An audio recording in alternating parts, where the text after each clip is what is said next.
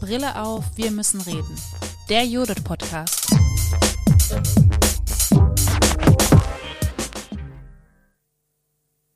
Und durch diese Unverfügbarkeit wird eine Attraktivität des Ortes hergestellt, der ganz viel Wertschätzung vermittelt. Dass diese Erkenntnisse, die für uns total spannend waren, auch genau nur so entstehen konnten, durch diese enge Zusammenarbeit mit dem Feld. Das zu erkennen, dass Lebensweltnähe an sich kein Garant ist, um eine inklusive und nicht bindungsgefährdende politische Bildung zu machen. Darauf würde ich, glaube ich, mich freuen, darauf einzuladen und darauf Lust zu machen, emotionale politische Bildung zu wagen, die Bindung irgendwie aufgreift und die sich aber nicht scheut, kritisch zu diskutieren. Hallo, mein Name ist Elisa Moser. Ich setze heute die politikdidaktische Brille der Judith für euch auf. Ich komme heute mit der Wissenschaftlerin und politischen Bildnerin Tina Hölzel ins Gespräch. Hallo Tina. Hallo Elisa. Tina ist, und das möchte ich ganz transparent machen, auch wissenschaftliche Mitarbeiterin an der Judith. In den letzten Jahren hat sie aber auch das Zentrum für inklusive politische Bildung an der TU Dresden geleitet und genau diese Expertise wird sie heute in unseren Podcast einbringen. Tina, ich würde dich kurz vorstellen Tina ist politische Bildnerin aus Dresden, das habe ich ja schon gesagt, und seit 2014 ist sie wissenschaftliche Mitarbeiterin an der Professur für die Didaktik der politischen Bildung an der TU Dresden. Sie leitete das Zentrum für inklusive politische Bildung, kurz ZIP, und in diesen Jahren entstand auch eine wissenschaftliche Begleitung eines Projekts namens Lernort Stadion. Und diese wissenschaftliche Begleitung mündete in einem Bericht und genau über diesen Bericht möchte ich heute mit dir sprechen. Deswegen die erste Frage. Worum ging es da überhaupt? Was ist Lernort Stadion? Danke sehr. Ich freue mich total darauf antworten zu können und mit dir heute darüber ins Gespräch zu kommen, weil ich auch glaube, dass wir besonders für den Bereich außerschulischer politischer Bildung super viele spannende Erkenntnisse finden konnten. Äh, das Wichtigste, was ich am Anfang gerne sagen würde, ist natürlich, wenn ich das Projekt heute vorstelle und den Bericht, dass klar wird, ich habe das nicht alleine gemacht. Also so ein großer Forschungsbericht, der entsteht nicht alleine. Wir hatten viele studentische Hilfskräfte, aber ich habe auch mit zwei KollegInnen zusammengearbeitet und diesen Bericht geschrieben. Und das sind ähm, einmal Professor Anja Besand und mein Kollege David Jugel. Und ohne die wäre dieses Projekt auch nicht möglich gewesen. Und ohne die könnte ich heute überhaupt nicht für alle anderen die wichtigsten Erkenntnisse zusammenfassen.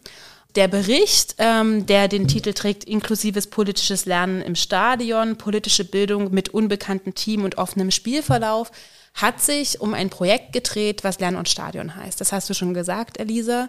Und ich glaube, wenn man die Ergebnisse dieses Berichts verstehen und vielleicht auch für die eigene Arbeit anwenden möchte, dann muss man kurz wissen, was eigentlich Lernen und Stadion ist. Wir haben Lernort Stadion 2015 kennengelernt als ein Projekt, was bundesweit aufgestellt war mit über 18 Standorten. Das ist wirklich viel, als ein großes Verbundprojekt. Und wie der Titel ja vielleicht schon so ein bisschen vermuten lässt, handelt es sich um ein politisches ähm, Bildungsprojekt im außerschulischen Bereich, was am Lernort Stadion, Fußballstadion ganz konkret, ansetzt. Also hier wird es so gemacht, dass der besondere Ort des Fußballstadions als Anlaufort, als ähm, Raum genutzt werden soll, um politische Bildung für Jugendliche zur Verfügung zu stellen und zu organisieren. Und genau da kommt schon der zweite besondere Punkt am Lernort-Stadion-Projekt einher, nämlich die Zielgruppe. Also außerschulische politische Jugend- und Erwachsenenbildung richtet sich nach wie vor relativ häufig zumindest an Gymnasiastinnen. Das ist in diesem Projekt tatsächlich anders. Also ihnen gelingt es im Bereich der Jugendlichen vor allem jene SchülerInnen jenseits des Gymnasiums anzusprechen und da wirklich, wirklich große Erfolge zu haben, was vielleicht auch nicht ganz unabhängig von dem Lernort eben diese diesem Fußballstadion funktioniert oder eingeordnet werden kann. Lernort Stadion hat sich auch aufgrund dieser besonderen Zielgruppe, die sie für sich identifiziert haben und der sie sich mit vollem Herzblut widmen, ähm, schon seit 2014 besonders die Aufgabe gestellt, sich inklusiv irgendwie weiterzuentwickeln und inklusive Settings an ihren jeweiligen Stadien sozusagen anzubieten und zu etablieren. Und genau hier sind wir mit ins Spiel gekommen. Also die Aktion Mensch und auch die DFL-Stiftung sind UnterstützerInnen und haben auch mit der Kooperation Lernort-Stadion schon zusammengearbeitet. Und wir sind als Zentrum für inklusive politische Bildung dann an dem Punkt dazugekommen, um gemeinsam uns anzugucken, wie Lernort-Stadion sich in den Angeboten, die sie in der politischen Bildung machen, noch inklusiver gestalten kann. Und das ist, glaube ich, so, was man ganz gut erstmal über Lernortstadion wissen sollte. Sie versuchen auch diesen Ort, den Sie sozusagen für sich identifiziert haben, als Möglichkeitsraum für politische Bildung auch thematisch umzusetzen. Also Sie wählen auch in der Vermittlung vor allem sportliche oder fußballbasierte Narrative, um zu politischen Themen überzuleiten. Als Beispiel könnte ich hier zum Beispiel sagen, dass das Thema Fair Play in dem Kontext immer wieder auch Gerechtigkeitsfragen in Gesellschaft aufwirft. Und genau das ist die Idee von Lernort Stadion. Okay, vielen Dank. Jetzt kann ich mir schon ähm, viel darunter vorstellen und du hast ja gerade gesagt, die Menschen, die bei Lernort Stadion aktiv sind, haben sich äh, das Ziel gesetzt, ihre Bildungsangebote inklusiver zu gestalten. Ich hätte jetzt die Frage, warum ist Inklusion für politische Bildung relevant? Und was bedeutet Inklusion im Kontext von politischer Bildung überhaupt? Das sind zwei gute Fragen, auf die es sehr lange und ähm, auch vielleicht ein bisschen komplexere Antworten gibt. Ich würde vielleicht erstmal auf die zweite Antwort, mhm. weil ich glaube, man kann erst beantworten, warum Inklusion für politische Bildung wichtig ist, wenn man verstanden hat, was im Bereich politischer Bildung unter Inklusion gefasst wird eigentlich. Und da ist es so, dass man sagen kann, im, egal in welchem Bereich der Inklusion tangiert, man hineinschaut, es ist nicht so einfach, den einen Inklusionsbegriff zu finden. Es ist nicht so, dass in diesem Kontext sowohl im erziehungswissenschaftlichen Bereich, auch in der Sonderpädagogik oder auch in einer Selbstvertretungsorganisation der eine Common Sense Inklusionsbegriff vertreten ist. Das ist einfach nicht so zu finden. Inklusion wird in den unterschiedlichsten Kontexten auch sehr, sehr unterschiedlich gefasst. Wir haben im Zentrum dazu auch verschiedene Module entwickelt, die genau diese Frage verhandeln und fragen, wie kann man Inklusion eigentlich verstehen. Vielleicht können wir das auch in die Show Notes reinpacken, falls euch das als Zuhörerin mehr interessiert noch. Aber die Frage ist sozusagen, dass wenn politische Bildung Inklusion aufgreift, so wie wir es in diesem Projekt gemacht haben, dann wird Inklusion weit gefasst. Also dann heißt es nämlich nicht, dass wir uns auf die Integration von SchülerInnen mit Behinderung Behinderung oder von Jugendlichen oder Menschen mit Behinderung in ähm, Schulsystem irgendwie ko konzentrieren oder fokussieren wollen, sondern dann heißt es, dass wir die grundsätzliche Frage nach Ausschluss stellen und die Frage danach stellen, wer kann eigentlich wie, wo und wann dabei sein und wer nicht. Und wenn man sich diese Frage stellt, dann scheint es fast schon auf der Hand zu liegen, dass sich politische Bildung seit jeher damit hätte beschäftigen müssen, weil es den Kern unseres Faches betrifft. Ja, also die Frage danach, für wen politische Bildung eigentlich ist. Sie wird ja schon ganz, ganz lange gestellt. Und schon in den 70er Jahren wurden von verschiedenen TheoretikerInnen der politischen Bildung ganz klar gesagt, politische Bildung ist für alle eigentlich. Ne? Und wie gut schafft es aber politische Bildung, diesem Anspruch eigentlich gerecht zu werden? Und ich glaube, da kommt genau der Punkt rein, warum es eigentlich wichtig ist, dass politische Bildung sich mit Inklusion beschäftigt. Weil, wenn man sehr, sehr kritisch ist und bestimmten kritischen Studien folgt, dann kann man schon sagen, es gibt Studien, die durchaus sagen, dass politische Bildung deutschlandweit im außerschulischen Bereich 0,5 bis 5 Prozent der Bevölkerung erreicht. Und das ist ein ganz schönes Armutszeugnis für uns. Also gerade, weil wir ja schon auch im Fach und im schulischen wie außerschulischen Bereich das Selbstverständnis haben, dass politische Bildung hochrelevant ist. Also es ist unser Herzensthema und wir glauben, dass Fragen von Gerechtigkeit, von Empowerment, von Selbstbefähigung, von Einflussnahme, von gesellschaftlicher Veränderung so zentral sind, dass wir sie ja allen Menschen vermitteln wollen. Aber wenn wir das nicht schaffen, weil politische Bildung oft als zu lebensweltfremd, zu fern, zum Beispiel auch sprachlich, als überhaupt nicht verständlich oder als die da oben oder was auch immer irgendwie wahrgenommen wird, dann haben wir ein Problem.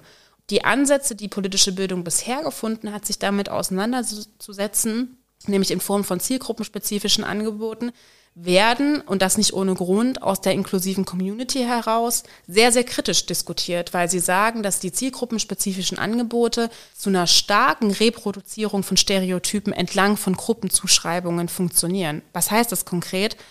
Politische Bildung für Mädchen Was soll das sein? Also Mädchen interessieren sich nur für Tiere oder für Ponys oder irgendwas? Oder was soll im Umkehrschluss politische Bildung für Jungen sein? Oder nicht selten werden zum Beispiel auch politische Bildungsangebote für Menschen mit Migrationshintergrund angeboten, die so ein bisschen in der Zwischenzeile immer suggerieren, dass denen zum Beispiel grundlegend Demokratie beigebracht werden muss. Wo ich sagen würde, ich glaube, allen Menschen muss Demokratie beigebracht werden.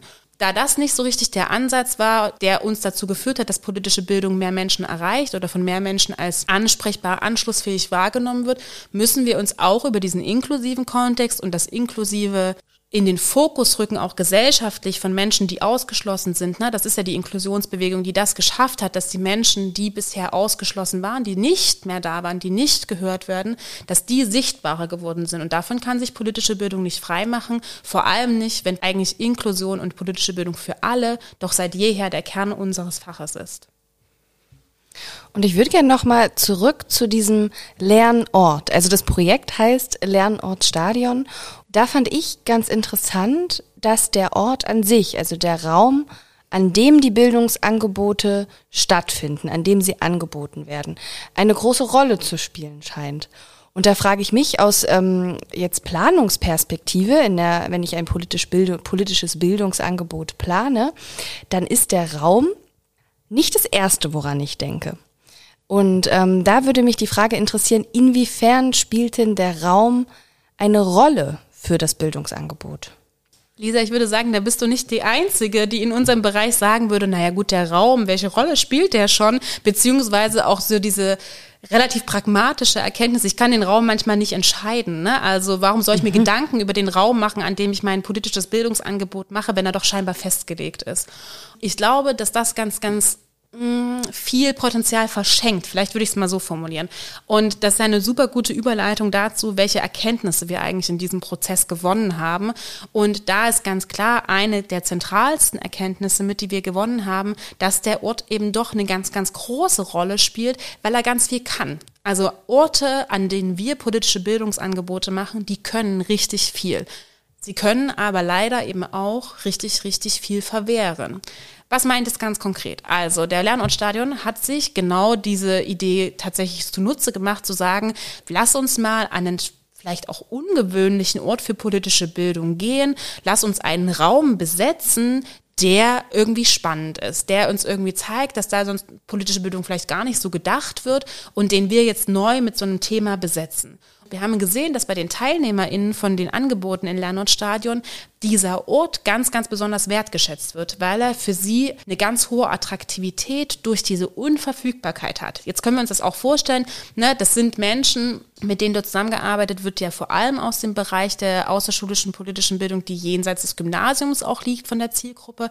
Das heißt, es sind Menschen, aber genauso im Gymnasium, ähm, denen jetzt nicht all, alltäglich der Zugang zu Stadien möglich ist. Ja? Und Lernortstadien setzt sogar noch auf andere Sachen, nämlich, dass sie im Stadion selbst Orte zugänglich machen, die sonst tatsächlich für ähm, Gesellschaft oder normale Menschen ja, ähm, nicht zugänglich sind. Sowas wie Pressekonferenzräume, da werden Methoden durchgeführt, aber auch zum Beispiel Orte wie die Umkleidekabinen. Ja. Und durch diese Unverfügbarkeit wird eine Attraktivität des Ortes hergestellt, der ganz viel Wertschätzung vermittelt. Das ist total spannend. Und ich finde, was man daran gut lernen kann, an diesem Beispiel von Lerner und Stadion, dass Menschen sich hier Gedanken gemacht haben, was ein Ort leisten kann kann und was ein Ort sozusagen an Potenzialen aufgreifen kann und vermitteln kann. Was man aber daran auch sieht, ist, dass, und das war auch ein Lernprozess, den wir mit Lernen und Stadion machen mussten, dass man auch darüber nachdenken muss, was der Ort nicht kann. Weil ein Ort kann aufschließen, ein Ort kann Möglichkeiten eröffnen, er kann sie aber auch verwehren. Ja, also die Vorstellung davon, dass, glaube ich, jeder von uns, wenn er da kurz drüber nachdenkt, Orte hat, die für ihn zumindest in der Vorstellung irgendwie unzugänglich sind, ja, an denen man das Gefühl hat, da kann ich nicht einfach hingehen oder da kann ich auch aus bestimmten Gründen nicht hingehen oder vor denen habe ich vielleicht sogar Angst. Ne, diese Vorstellung muss man auch mitdenken. Und wenn man das am Beispiel von der Nordstadion macht, dann denkt man erstmal, so ein Stadion, ist ja ein Mega-Ort, ja. Also genau, was ich gerade gesagt habe, super attraktiv, nicht so zugänglich, das hat so einen gewissen Vibe, so ein, das hat ja auch, das ist was Besonderes, ja. Aber Stadien stehen zum Beispiel für nicht wenige Menschen auch für starke Ausschlusserfahrungen. Ob das jetzt im Kontext von Fußball zum Beispiel Diskriminierungserfahrungen sind, die ja alle auch kennen, auch im Größeren, wenn es um Bundesliga oder ähnliches geht. Ne? Also da werden immer wieder Rassismuserfahrungen deutlich. Es werden auch Erfahrungen deutlich, die zum Beispiel äh, Mental Health Fragen in Frage stellen. Ne? Also wir kennen alle den Umgang mit Depressionen auch in solchen Kontexten. Das ist auch an den Ort Stadion gebunden. Wir kennen auch zum Beispiel ähm, Probleme mit Homophobie im Fußball. Also das sind durchaus auch Orte, auch gerade wenn wir überhaupt an Sportstätten denken, die für nicht wenige Menschen Triggerpunkte darstellen. Ne? Also jemand, der in seinem Alltag immer wieder aufgrund von Körperlichkeit, aufgrund von, ähm, man nennt das auch Ableism oder Bodyism, Abwertung erfährt, der wird eher versuchen, Orte, an denen es vorwiegend und also ne, ganz dominant um Sport geht und um Sportlichkeit, um Körperlichkeit, der wird solche Orte eher vermeiden. Und genau solche Fragen an den eigenen Ort der Tätigkeit politischer Bildung zu stellen, das ist wichtig. Ne? Weil die Potenziale, die der Ort hat, rausholen und hochheben und Narrative von Unverfügbarkeit, Attraktivität, Besonderheit zu entwickeln, um die für TeilnehmerInnen attraktiv zu machen, ist wichtig, aber es ist genauso wichtig zu überlegen, okay, welche Ausschlusssignale sendet der Ort, an dem ich bisher arbeite?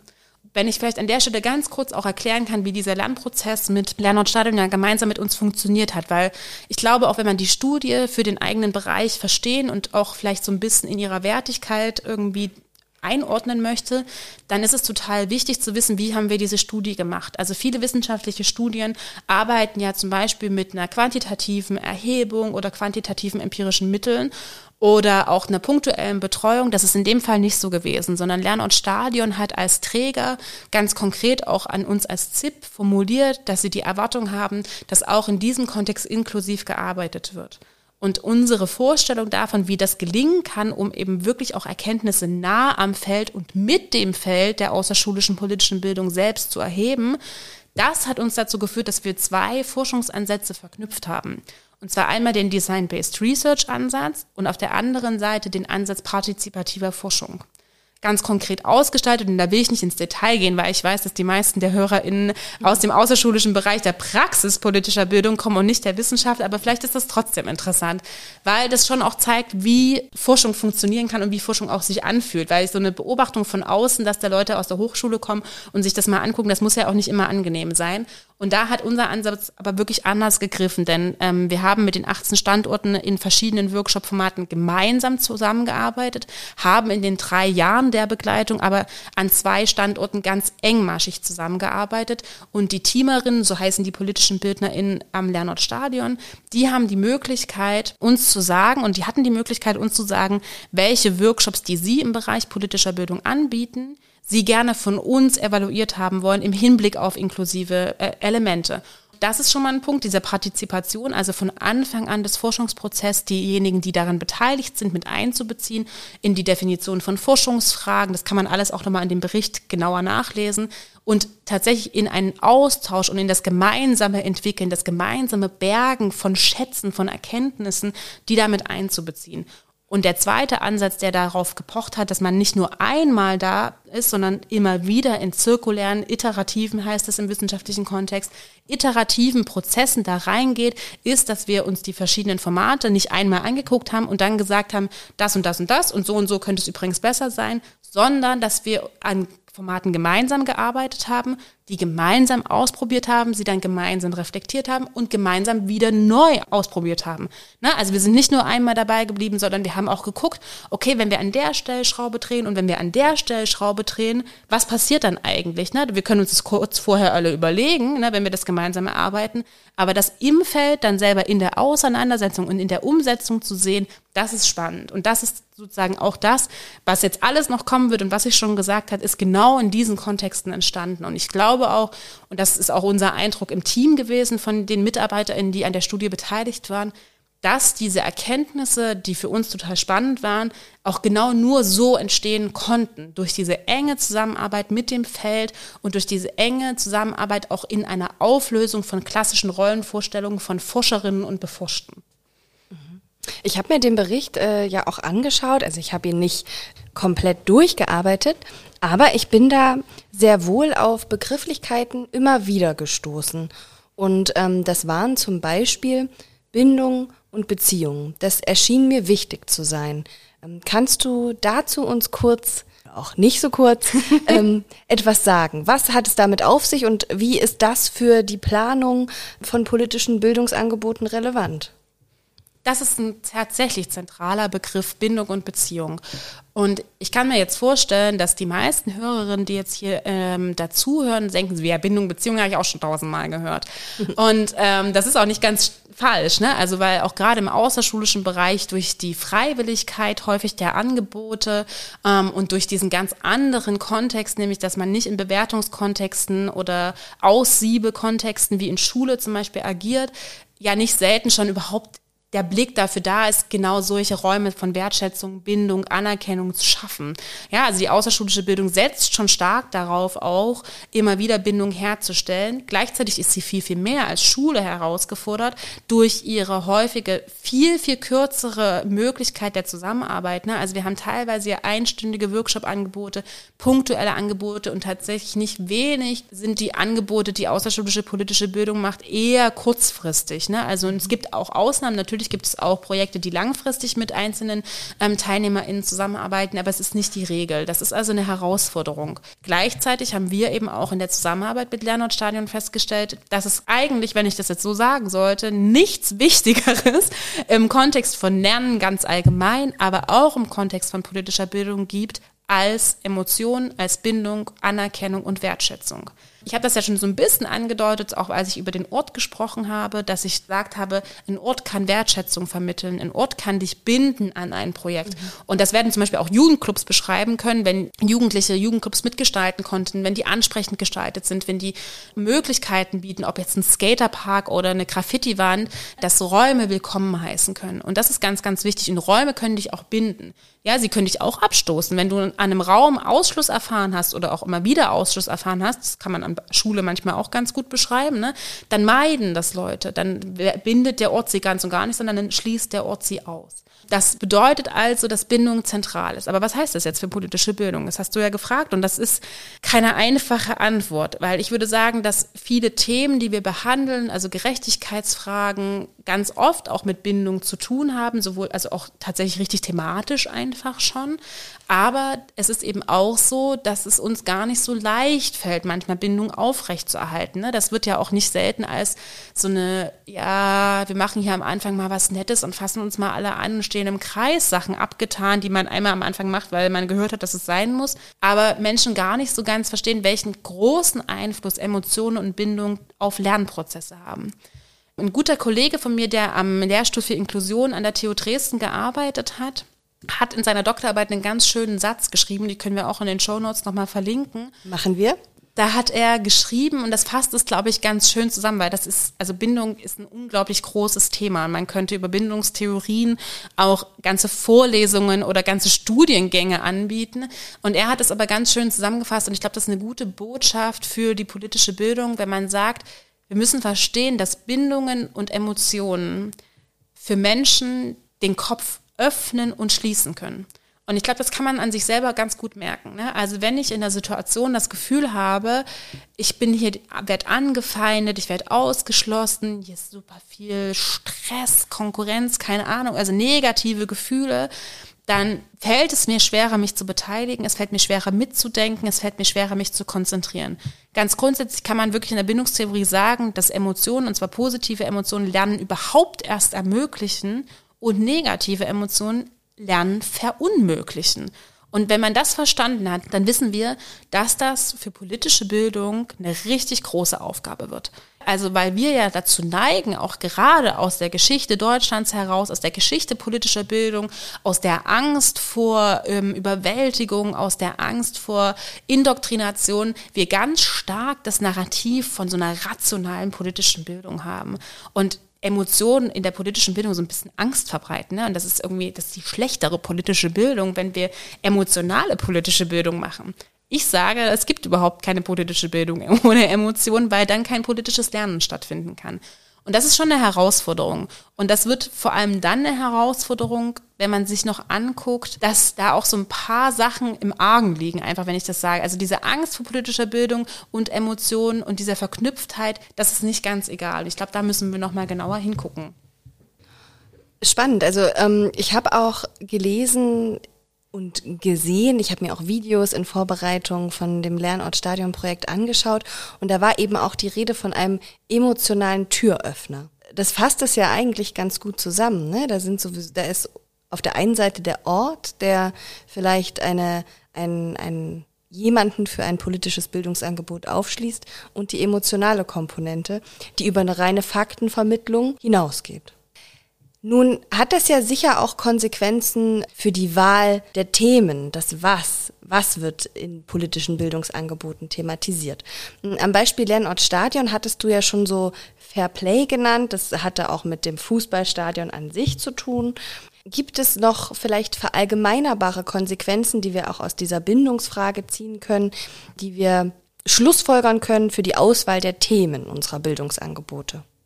Da gibt es auf jeden Fall Konsequenzen und ich würde für mich persönlich zum Beispiel sagen, dass das die spannendste Erkenntnis in den dreijährigen Begleitungen fast mit war, weil sie einerseits einen hohen Neuigkeitswert hat, also vielleicht sogar einen höheren Neuigkeitswert als auch für die außerschulischen politischen ZuhörerInnen jetzt, als vorherige Erkenntnisse und weil sie aber gleichzeitig auch uns vor eine wirklich neue Aufgabe und Herausforderung stellt.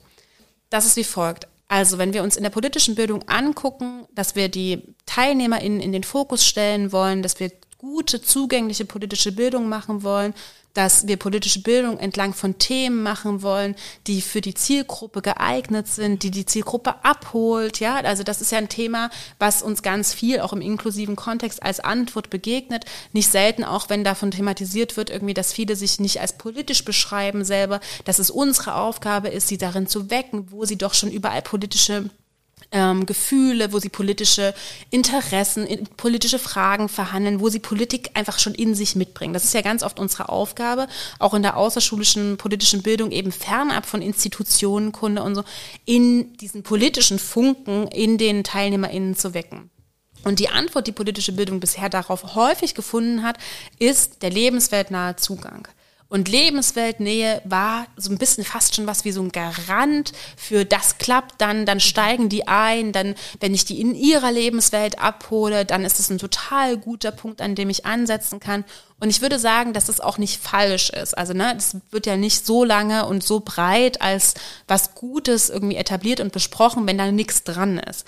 Aber was wir feststellen mussten, dass wenn man diese Aspekte von Bindung und Beziehung und Lebensweltnähe zusammenbringt und ich sage jetzt mal kombiniert mit einem kritischen oder kontrovers ähm, diskutierten politischen Thema, dann wird's spannend, weil dann kann es nämlich anfangen zu knistern. Und jetzt sage ich, dass uns das aufgefallen ist, ist eigentlich gar nicht so, sondern tatsächlich haben uns die TeilnehmerInnen da ganz, ganz bewusst mit der Nase draufgestoßen, ja. Und zwar war es so, dass ein Teilnehmer, ich würde es ganz konkret wirklich machen, in einer Auseinandersetzung, in einem Interview, was wir geführt haben, ganz konkret zu einer Situation gesagt hat, er kann sich zu diesem Thema nicht mehr äußern, weil er Angst hat, Freunde zu verlieren. Und das ist wirklich ein Satz, der mir nach wie vor irgendwie unter die Haut geht. Dieser diese Aussage, ich kann dazu nichts sagen, nicht weil mir das nicht wichtig ist, sondern weil ich Angst vor einer emotionalen Abwertung oder von einem emotionalen Konflikt mit anderen im Raum habe. Was hier ganz konkret gemeint ist, das ist ein Teilnehmer gewesen mit Migrationserfahrung, der in einer relativ neu zusammengesetzten Gruppe ein politisches Bildungsangebot wahrgenommen hat, in dem es um Biografiearbeit ging. Und dann kam innerhalb der Biografiearbeit, gar nicht bei ihm selbst, aber in einem anderen Kontext, auf, dass es um kurz um politische ähm, Fragen, um politische Positionierungen auch geht und zum Beispiel auch um die Frage von der türkischen Außenpolitik. Und der Schüler wurde darauf angesprochen und in der Beobachterinnenrolle würde ich wirklich sagen, das Thema ist von den TeilnehmerInnen eingebracht worden und wurde von den TeamerInnen aufgegriffen und es hat sich total flüssig angefühlt. Wir saßen da und dachten, total gut, das ist eingebracht, sie haben es aufgenommen, sie bearbeiten das. Und dann hat sich aber auch schon in der Situation gezeigt, dass auf einmal alle sehr verhalten wurden. Also es wurde sehr viel ruhiger, die Teilnehmer hatte stark abgenommen und wir haben dann sozusagen im Nachhinein an dieses Format ja mit ähm, verschiedenen TeilnehmerInnen TeilnehmerInnen die Interviews geführt und die Teilnehmer haben diese Situation immer wieder von sich aus angesprochen und problematisiert. Und zwar nicht, weil sie gesagt haben, das ist kein Thema, was uns interessiert oder das ist kein Thema, mit dem ich mit Freundinnen zum Beispiel spreche oder über das ich mit Freundinnen diskutiere, auch scharf und kontrovers und im Streit diskutiere. Nee, das stimmt, das machen, machen wir, aber hier sind wir in einem Raum, wo ich ganz viele Menschen noch nicht kenne wo ich gar nicht weiß, wer wo steht und wen ich mit welcher Aussage, die ich da treffe, potenziell verletzen könnte. Was heißt das für politische Bildung? Das heißt, dass der Kreis, wenn man das sich jetzt mal so vorstellen möchte, der Kreis an Themen, die wir am Anfang lebensweltnah ansetzen können, weil wir schon der Überzeugung sind, dass das ein guter Ansatz ist, die aber nicht bindungsgefährdend sind und nicht so unsere Teilnehmer in, in die Enge treiben und so persönlich an ihnen dran sind, dass sie sich nicht mehr in der Lage fühlen, darüber zu sprechen. Dieser Kreis ist ganz schön klein und auch zu identifizieren, welche Themen das sind, die die ähm, TeilnehmerInnen nicht als irgendwie überwältigend und zu nah und zu gefährlich ähm, wahrnehmen, das ist ein Spagat und das ist nicht so einfach. Die gute Nachricht ist, dass dieser Kreis sich vergrößern kann. Ja, also wenn ich Arbeit darin reinstecke, dass Personen sich in den Bildungsangeboten sicher fühlen, ne? also sichere Orte, Safe Spaces, dass emotionale Gebundenheit, also emotionale Wertschätzung, das emotionale gesehen werden, nicht zum Beispiel abgebrochen wird, weil es ähm, eine Auseinandersetzung inhaltlicher Art gibt, ja, wenn diese Erfahrungen gesammelt werden, dann wird der Kreis an auch lebensnahen und kontroversen Themen immer größer, die besprochen werden können. Und das ist, glaube ich, total wichtig auch zu sehen. Das ist aber keine Einbahnstraße. Ne? Also dieser Weg kann auch wieder zurück. Also wenn man das sich so als ein Pendel vorstellt, dann kann dieses Pendel, wenn ich zum Beispiel erlebt habe, das in einer sehr emotionalen Diskussion, die mich total betrifft, und diese Betroffenheit muss auch gar nicht immer so ganz, ganz obvious sein. Ne? Also zum Beispiel, wenn wir über LGBTQ plus ähm, sprechen, dann ist Betroffenheit ja auch nicht immer zum Beispiel im ersten Moment sichtbar. Aber wenn ich die Erfahrung gemacht habe, dass ich zum Beispiel Abwertung in solchen Themen erfahren habe, die mir so nahe sind, dann können Themen auch aus einem besprechbaren Rahmen wieder rauswachsen. Na, also dann können Sie da wieder zurückgehen und sagen, mm, das merke ich, das würde ich jetzt nicht nochmal ansprechen und ich habe hier die Erfahrung gemacht, dass ich mich zu einem sehr persönlichen, sehr nahen Thema verhalten habe und da viel Abwertung erfahren habe. Das ist eine Herausforderung und das ist auch, ich habe jetzt keine einfache Lösung für den außerschulischen politischen Bildungsbereich, aber überhaupt die Wachsamkeit dafür zu haben, war eine der wichtigsten Erkenntnisse für alle, also für die Teamerinnen und für uns in diesem Begleitungsprozess, das zu erkennen, dass Lebensweltnähe an sich kein Garant ist, um eine inklusive und nicht bindungsgefährdende politische Bildung zu machen. Ich finde dieses Bild des Pendels super passend und es ist vor allem, finde ich, auch für die außerschulische politische Bildung relevant, weil in der außerschulischen politischen Bildung häufig mit Gruppen gearbeitet wird, die neu zusammenkommen oder die Teamerinnen den Teamer nicht kennen. Und dann ist es natürlich wichtig, sich diese, diese Schiene mitlaufen zu lassen. Welche Themen mache ich wie vielleicht besprechbar? Ähm, wir bewegen uns schon so langsam auf die Zielgerade zu. Ich würde doch noch gern eine Sache fragen. Und zwar habe ich beim Lesen des Berichts ähm, wahrgenommen, dass es so etwas gibt wie ein, ein Instrument oder ein ähm, Modell, das politische BildnerInnen potenziell nutzen könnten in der Vorbereitung von politischen Bildungsangeboten, um diese inklusiver zu gestalten. Stimmt das? Habe ich das richtig rausgelesen? Und wenn ja, wie sieht es denn aus? Das ist jetzt ein trauriger Moment im Podcast, weil ich natürlich sagen muss, nein, wir haben leider keinen Hammer, wir haben kein Schade. Instrument, was wir euch einfach an die Hand geben können. Aber die Frage danach, wie kann man das eigentlich alles schaffen, die kommt natürlich super oft. Ja, also wie kann ich all solche Sachen mitdenken? Wie kann das irgendwie funktionieren? Und da haben wir vielleicht kein Instrument, aber vielleicht sowas wie so einen kleinen so ein Koffer vielleicht ist das mhm. irgendwie, wo verschiedene Sachen drin sind. Und das sind, glaube ich, auch einfach Sachen, die man als außerschulischer politischer Bildner oder Bildnerin einüben muss. Also zum Beispiel die Frage danach, wie, also wenn Bindung so wichtig ist und ich aber gleichzeitig in meinen alltäglichen Kontexten nicht selten als eine oder zwei ähm, Personen, die die Bildungsangebote machen, mit 20, 30, 40 ähm, TeilnehmerInnen konfrontiert bin, was habe ich eigentlich dann für Möglichkeiten, Bindung zu schaffen? Und wir haben ja schon ganz viele Möglichkeiten angesprochen, zum Beispiel die Orte, also eine besondere Ort, also besondere Orte zu nutzen, auch Narrative der Unverfügbarkeit für den eigenen Ort zu entwickeln Orte auch schön vorzubereiten. Das ist nicht egal, ja. Also wir alle wissen das, was es bedeutet für uns, wenn wir an einen Ort kommen und wir wahrnehmen, zum Beispiel durch vorbereitete Arbeitsplätze, durch Getränke, durch vielleicht was Kleines zu essen, durch eine schöne Raumgestaltung, durch einen aufgeräumten Raum, durch einen Raum, der viele Angebote macht, das Gefühl vermittelt zu bekommen, hier hat sich jemand Mühe gegeben, hier hat jemand mich gemeint, hier hat jemand mich erwartet an diesem Ort, ja, dieser Ort hat mich für sich vorbereitet. Und das ist wichtig. Ne? Das ist was, wie man Bindung und Wertschätzung vermitteln kann und wie man tatsächlich TeilnehmerInnen für sich so richtig gewinnen kann. Ne? Man kann die da so richtig reinholen für sich. Ein weiteres Moment ist zum Beispiel auch Materialien. Die Wertigkeit von Materialien, das ist nicht egal. Ähm, und wir glauben gar nicht, wie sensibel TeilnehmerInnen auf die Wertigkeit, Zusammengestelltheit, Verfasstheit von Materialien sein wie, wie, wie wirklich, wie sie darauf achten und Wert legen und wie ihnen auch damit ins Positive wie ins Negative vermittelt werden kann, wie viel Vorbereitung hier reingesteckt wurde.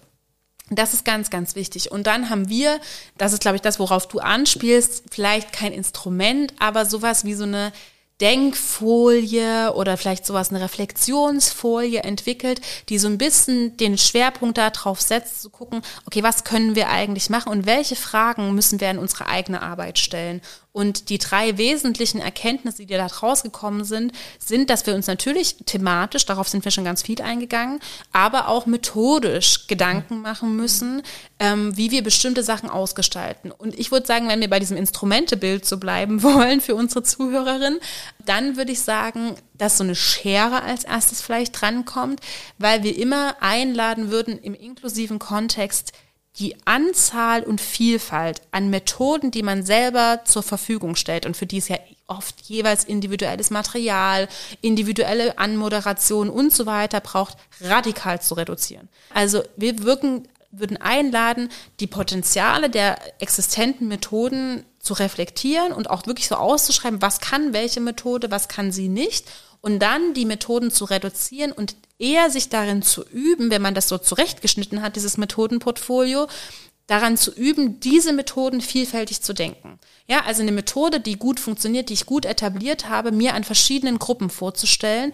um dann eben in der Situation selbst, wenn ich mit verschiedensten Gruppen konfrontiert bin, mir vielfältige Spielarten dieser Methode vorstellen zu können. Und das ist ganz, ganz wichtig. Ja? Also nicht tausend Methoden haben wollen, sondern lieber eine gute Methode gut durchdacht zu haben und sie dann adaptiv einzusetzen. Das ist, glaube ich, was, was wir ganz, ganz wichtig finden. Und dieses Instrumentarium zeigt zum Beispiel, mit, ähm, das hat drei große Bereiche, nämlich ähm, Sinn und Bedeutung, der gemeinsame Gegenstand und Anerkennung, Bindung und Wertschätzung sind das ganz konkret. Und da sieht man, welche Elemente für solche planerischen, bildnerischen Prozesse wichtig sind. Na, und wir sehen zum Beispiel, dass bei Gruppen, die schon, wenn sie bei euch vielleicht ankommen, emotional besonders herausgefordert sind, schon in sich und mit sich, ja, dass es da nicht hilfreich ist, wenn man vor allem diesen Schwerpunkt von Anerkennung und Bindung im Fokus mit hat, konkurrenzbasierte Methoden zu wählen. Das ist was, was im Kontext von Lerner und Stadion ganz viel gemacht wurde, weil es einfach in diesem Sportnarrativ auch total Sinn ergibt. Ja, also sportliche Aktivität ist ganz oft auf Konkurrenz gemünzt, ist ganz oft so gedacht, dass man denkt, hier in die Richtung, da kann man Konkurrenz, wer ist der Beste, wer ist der Schnellste, wer hat es am weitesten geschafft.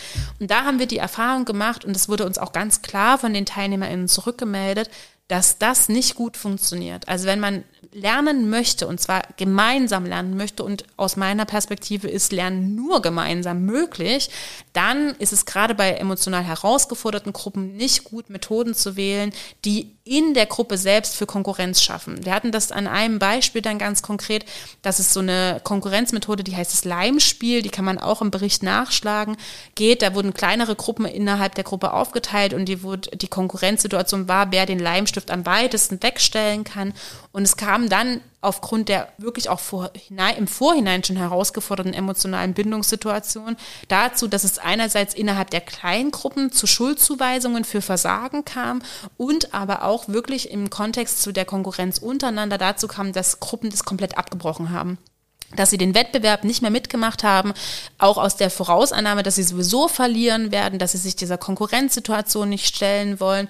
Und das gilt es zu vermeiden. Ja, also wenn man Konkurrenznative schaffen möchte, weil das ist ja die Idee oft dahinter, sie motivierenden Charakter haben, dann eher in Richtung einer nicht existenten Gruppe. Ne? Also wenn man an einem Lernortstadion zum Beispiel ist, zu sagen, hier kommen ganz oft Gruppen zu uns und die haben bisher übrigens das und das geschafft, gucken wir mal, ob ihr das vielleicht besser schafft. Und da kann man durchaus auch mal lügen und sagen, dass die das eigentlich viel schlechter gemacht haben, um da Motivation zu schaffen und jetzt vielleicht nicht ein Beispiel nehmen, was unerreichbar für diese Gruppe ist, aber sowas zu schaffen, das ist ganz, ganz zentral und das kann viel Bindung innerhalb der Gruppe schaffen und Lernen so überhaupt erst ermöglichen, weil genau dieser gemeinsame Gegenstand, das ist, was wir in der politischen Bildung auch stärker mitdenken müssen. Wir haben ja nicht selten so super konfliktreiche, streitorientierte Gespräche und Themen einfach, die bei uns schon reinkommen. Ne? Also auch die Themenwahl ist nicht unrelevant. Gerade am Anfang von Bildungssituationen eher Themen zu wählen, die auf Kompromisse, auf Gemeinsamkeiten irgendwie hinweisen, ohne jetzt andere Sachen unsichtbar zu machen, aber auch in der politischen Bildung vielleicht nicht mit Streitthemen anzufangen, weil die TeilnehmerInnen auch wahrnehmen, dass gesellschaftlich immer mehr politische Themen in Polarisierung, in Streit, in Unversöhnlichkeit enden und nicht mehr zusammenführbar sind. Und das wollen sie für ihre kleine Gruppe, für ihre kleine Gesellschaft, in der sie da sind, am Anfang häufig nicht. Das heißt nicht, dass sie nicht später streiten wollen, aber gerade am Anfang eher auf Themen wie Gerechtigkeit, Zusammenhalt, wie wollen wir zusammenleben, was sind unsere Gemeinsamkeiten zu setzen, ist genauso hochpolitisch, aber nicht so konfliktreich und bindungsgefährdend. Vielen Dank. Ich würde auch dieses Instrumentarium oder nennen wir es Denkfolien natürlich auch in die Show Notes packen. Die findet ihr, liebe HörerInnen, auch in dem Bericht. Was ich euch auch in die Show Notes packe, ist eine Verlinkung zu Lernort Stadion. Da könntet ihr auch nochmal nachschauen. Und ich möchte ganz kurz teilen, was ich jetzt am Ende des Gesprächs aus dem Podcast mitnehme, was vielleicht so ein kleiner Aha-Moment für mich war. Und das war tatsächlich unser Sprechen über die Lebensweltnähe, über die Themenauswahl. Da habe ich äh, mitgenommen, dass das nicht, es ist kein Garant dafür, dass wir, ähm, es ist wichtig, dass wir uns AdressatInnen orientiert inhaltlich auf Bildungs, äh, Bildungsangebote vorbereiten, aber immer noch im Hinterkopf behalten, was das eben auch mit der Gruppendynamik, mit den Beziehungen in einer Gruppe macht. Finde ich ähm, extrem spannend und wichtig, das bei einer Konzeption im Kopf zu behalten und da vielleicht auch flexibel zu bleiben. Mm. Tina, ich würde dir gerne das letzte Wort geben. Möchtest du vielleicht mit uns einen Moment teilen, der in der wissenschaftlichen Begleitung des Projekts für dich einer der spannendsten war? Oder möchtest du noch was hinzufügen, was wir jetzt in, im Rahmen der Fragen noch nicht besprochen haben? Ach, ich könnte auch noch so viel weiter erzählen. Ich habe ja auch schon ganz viel und ausführlich erzählt. Ich glaube, wie ich das ja auch schon gesagt habe, dass meine, also meine Faszination, meine mein Erstaunen, das finde ich auch ein schönes Wort für so wissenschaftliche Begleitungen, mein Erstaunen an einem sehr ähnlichen Punkt liegt wie bei dir. Also dieses Erstaunen einerseits vielleicht auch darüber, wie unglaublich präzise auch so junge TeilnehmerInnen alles verstehen. Also alles, was wir in schwierigen, großen wissenschaftlichen Kontexten thematisieren, theorisieren, kann von ihnen teilweise natürlich anders sprachlich, aber so präzise beschrieben werden. Da habe ich wirklich also so eine große Faszination und Bewunderung immer wieder erleben dürfen in den Interviews mit den TeilnehmerInnen, dass ich also wirklich voller Erstaunen und voller Begeisterung da saß und dachte, wie sehr sie doch alles verstehen. Also ja, und wie sehr sie doch beschreiben können, was das Problem ist. Also wir hatten auch in einem anderen Kontext zum Beispiel, wo es um Themenwahl geht, einen Jugendlichen, der irgendwann so gesagt hat, ja, und dann kommen die so an mit so Operngeschichten. Was interessiert mich Oper, ja? Also da kann ich überhaupt nichts mit anfangen. Die gehen nämlich nicht mit uns in eine Oper. Und da fand ich auch, also na, auch da steckt so viel drin von dem, was wir heute thematisiert haben, von Orte, Unverfügbarkeit und warum was thematisieren, womit die Jugendlichen nichts zu tun haben.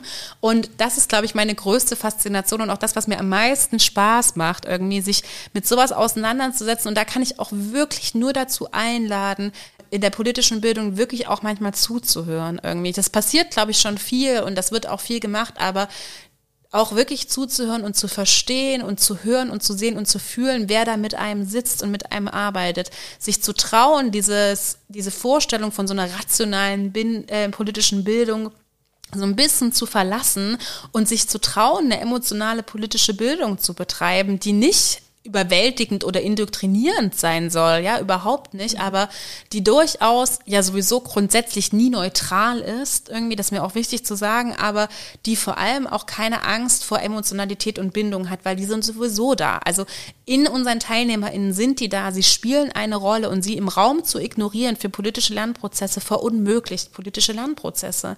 Und das ist ganz wichtig. Und manchmal auch nicht diese, also so Fehler zu begehen, die mir genauso passiert sind, nämlich den Lebensweltorientierungskontext zum Beispiel auch misszuverstehen. Und zwar bestimmt ganz ungewollt oder gar nicht böswillig misszuverstehen als eine reproduzierende negative Zuschreibung. Also ich habe das Beispiel ja vorhin gebracht, an dem ich das erklärt habe, wo der Teilnehmer mit Migrationserfahrung gesprochen hat, der nämlich auch in diesem Kontext problematisiert hat, dass er gesagt hat, wieso werde ich das eigentlich gefragt? Wieso werde ich nach der türkischen Außenpolitik befragt? Wieso werde ich nicht gefragt, was ich als deutscher Bundeskanzler machen würde?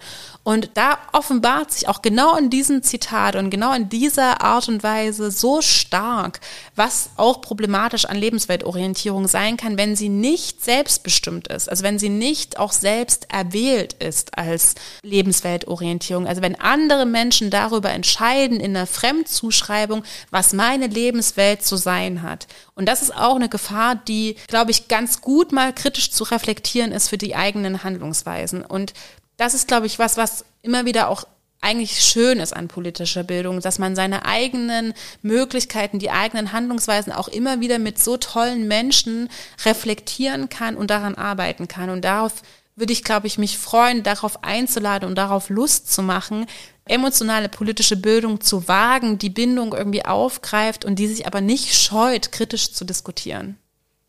Tina, vielen Dank, dass du zu Gast warst in unserem Podcast Brille auf, wir müssen reden.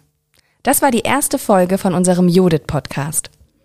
Liebe HörerInnen, wir würden uns sehr über euer Feedback freuen und schreibt uns doch zum Beispiel eine Mail an judith.tu-dresden.de.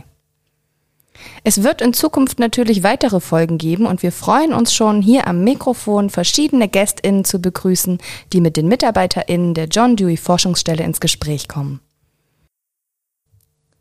Bevor wir uns von euch verabschieden, würde ich euch gerne noch auf eine kleine Sache hinweisen. Ganz am Ende unseres Podcasts wird es jedes Mal eine kleine Zusammenstellung von Aha-Momenten geben, von Takeaways, die wir zusammengestellt haben, nachdem wir das Gespräch nochmal, die Podcast-Aufnahme nochmal auf uns haben wirken lassen. Und wenn ihr mögt, dann hört da doch einfach mal rein. An dieser Stelle verabschieden wir uns allerdings von euch schon mal und wünschen euch noch einen schönen Tag. Tschüss! Willkommen zu unseren Takeaways von dieser Folge. Im Gespräch mit Tina Hölzel sind verschiedene Momente sehr prägnant gewesen und ich möchte euch gerne einige davon jetzt nochmal ganz kurz präsentieren. Gedanke 1. Die Orte, an denen politische Bildungsangebote stattfinden, sind wichtig. Sie sind wichtig, weil sie Möglichkeitsräume aufmachen können. Sie können Teilnehmende für die Bildungsangebote aufschließen und müssen mitgedacht werden, auch weil sie sie verschließen können. Gedanke 2. Bindung, Anerkennung und Beziehung beeinflussen Bildungsprozesse. Und weil dieser Einfluss da ist, lohnt es sich auch, ihn zu reflektieren, ihn mitzudenken in der Planung und der Umsetzung meiner Bildungsangebote. Gedanke 3. Lebensweltnähe ist ein didaktisches Prinzip in der politischen Bildung, aber es gibt auch Fallstricke. Zum einen können Themen, die wir ausgewählt haben, von denen wir denken, dass sie lebensweltnah entsprechend den Teilnehmenden gewählt sind, vielleicht zu nah sein. Das heißt, entsprechend der Bindungsstruktur in der Gruppe noch nicht oder nicht besprechbar. Gedanke 4 die Anzahl und Vielfalt der Methoden radikal reduzieren und lieber die verbliebenen Methoden dann adaptiv einsetzen. Gedanke 5. Es kann keine politische Bildung ohne Emotionen geben. Auch wenn politische Bildung meist als rationales Feld begriffen wird, lohnt es sich, Emotionen ernst zu nehmen.